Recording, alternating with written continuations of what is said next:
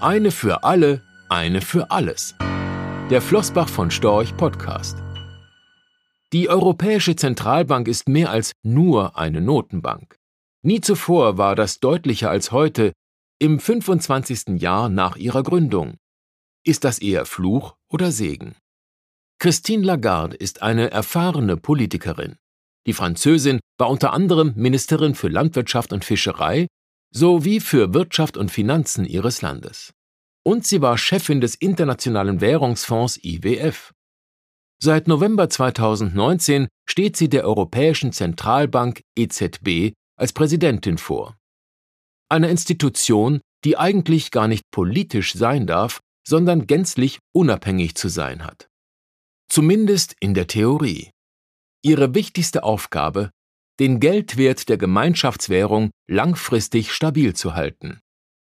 Die Praxis ist jedoch eine andere. Die EZB ist, entgegen allen Beteuerungen von Politikern und Notenbankern, eben doch eine politische Institution, eine sehr politische sogar, weil sie gar nicht anders kann. Weil der Euro vor allem ein politisches Projekt ist, ein sehr gut gemeintes zwar, aber ein nicht sonderlich gut gemachtes. Flossbach von Storch hat des Öfteren über die Konstruktionsfehler der Gemeinschaftswährung gesprochen. Dass eine gemeinsame Währung zwingend eine gemeinsame Wirtschafts- und Finanzpolitik vorausgesetzt hätte, Europa also zunächst weiter hätte zusammenwachsen müssen, ehe man eine gemeinsame Währung implementiert. Bitte verstehen Sie mich nicht falsch. Wir bei Flossbach von Storch sind keine renitenten Euro-Gegner, ganz im Gegenteil. Wir sind überzeugte Europäer. Wer eine gemeinsame Währung will, eine langfristig stabile gemeinsame Währung, der braucht deutlich mehr Europa als das, was wir heute haben. Der muss nach vorne schauend deutlich mehr tun für Europa als das, was getan wird. Das Vakuum, das die Politik hinterlässt, füllt gezwungenermaßen die EZB. Nie ist das deutlicher geworden als während der Finanz- und Schuldenkrise 2011, 12 und in den Jahren danach. Es war Mario Draghi, der frühere EZB-Chef und Vorgänger Christine Lagarde, der im Sommer 2012 mit seiner heute legendären Whatever it takes Rede die Finanzwelt beruhigte. Man werde den Euro retten, sagte Draghi auf dem Höhepunkt der Krise während eines Vortrages in London, koste es, was es wolle.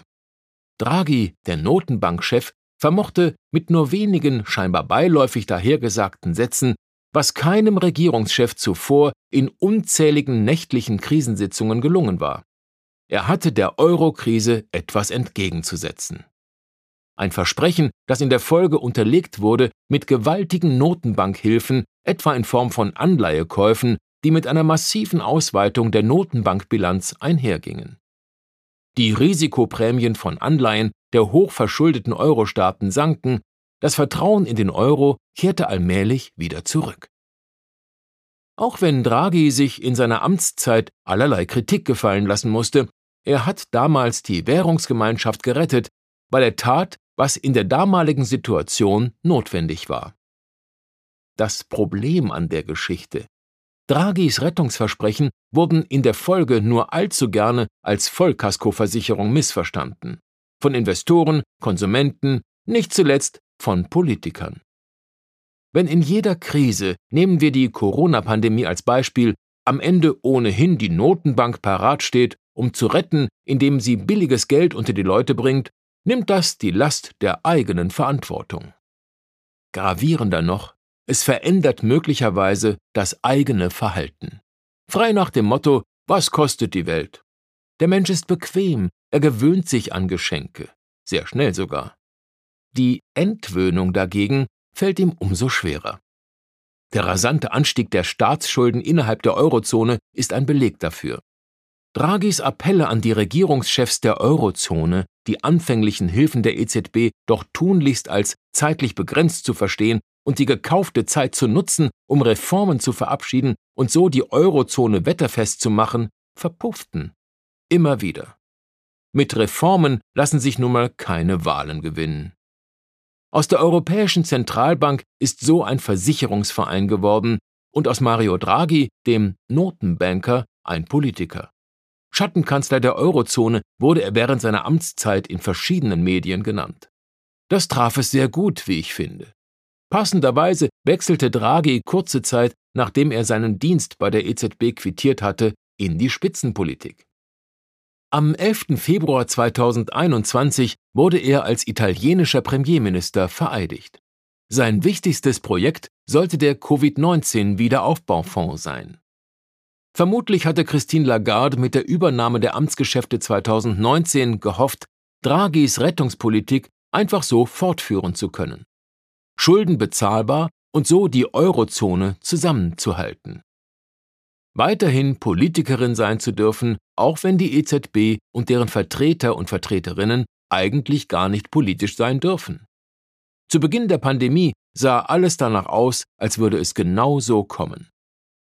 Heute weiß man, dass Corona und der schreckliche Krieg Russlands in der Ukraine sowie all deren Auswirkungen, etwa der Bruch globaler Lieferketten, in Kombination mit der jahrelang ultralockeren EZB-Geldpolitik wie ein Brandbeschleuniger für die Inflationsentwicklung gewirkt haben. Die Preise sind so schnell und so stark geklettert wie seit Jahrzehnten nicht mehr. Die EZB ist seither wieder als Hüterin der Geldwertstabilität gefragt, weniger als großzügige Kreditgeberin. Und Lagarde, die Politikerin, muss wieder mehr Notenbankerin sein.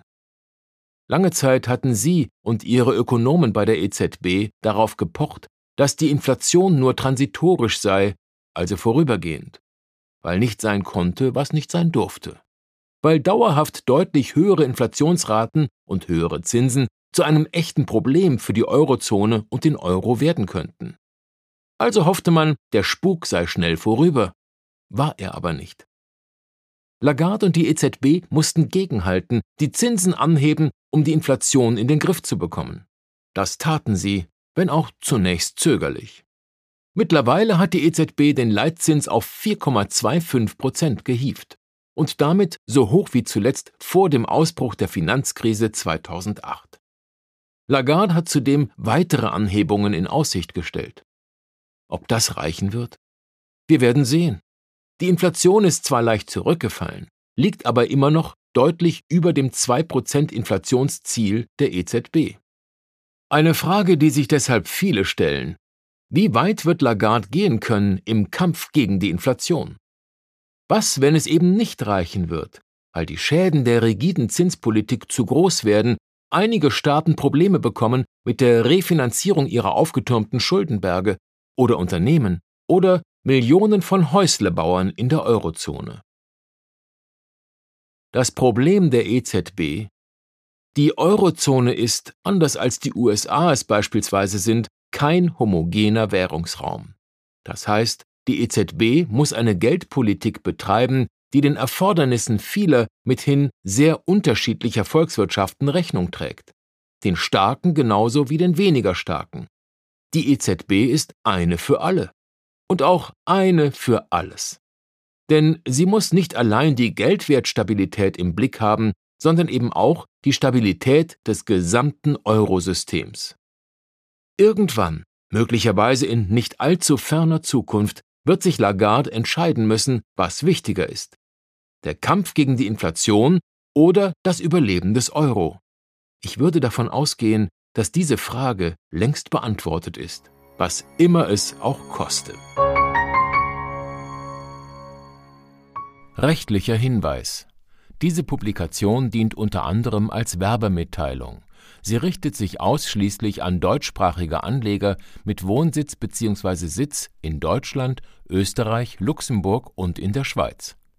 Die in dieser Veröffentlichung enthaltenen Informationen und zum Ausdruck gebrachten Meinungen geben die Einschätzungen von Flossbach von Storch zum Zeitpunkt der Veröffentlichung wieder und können sich jederzeit ohne vorherige Ankündigung ändern Angaben zu in die Zukunft gerichteten Aussagen spiegeln die Zukunftserwartung von Flossbach von Storch wider, können aber erheblich von den tatsächlichen Entwicklungen und Ergebnissen abweichen.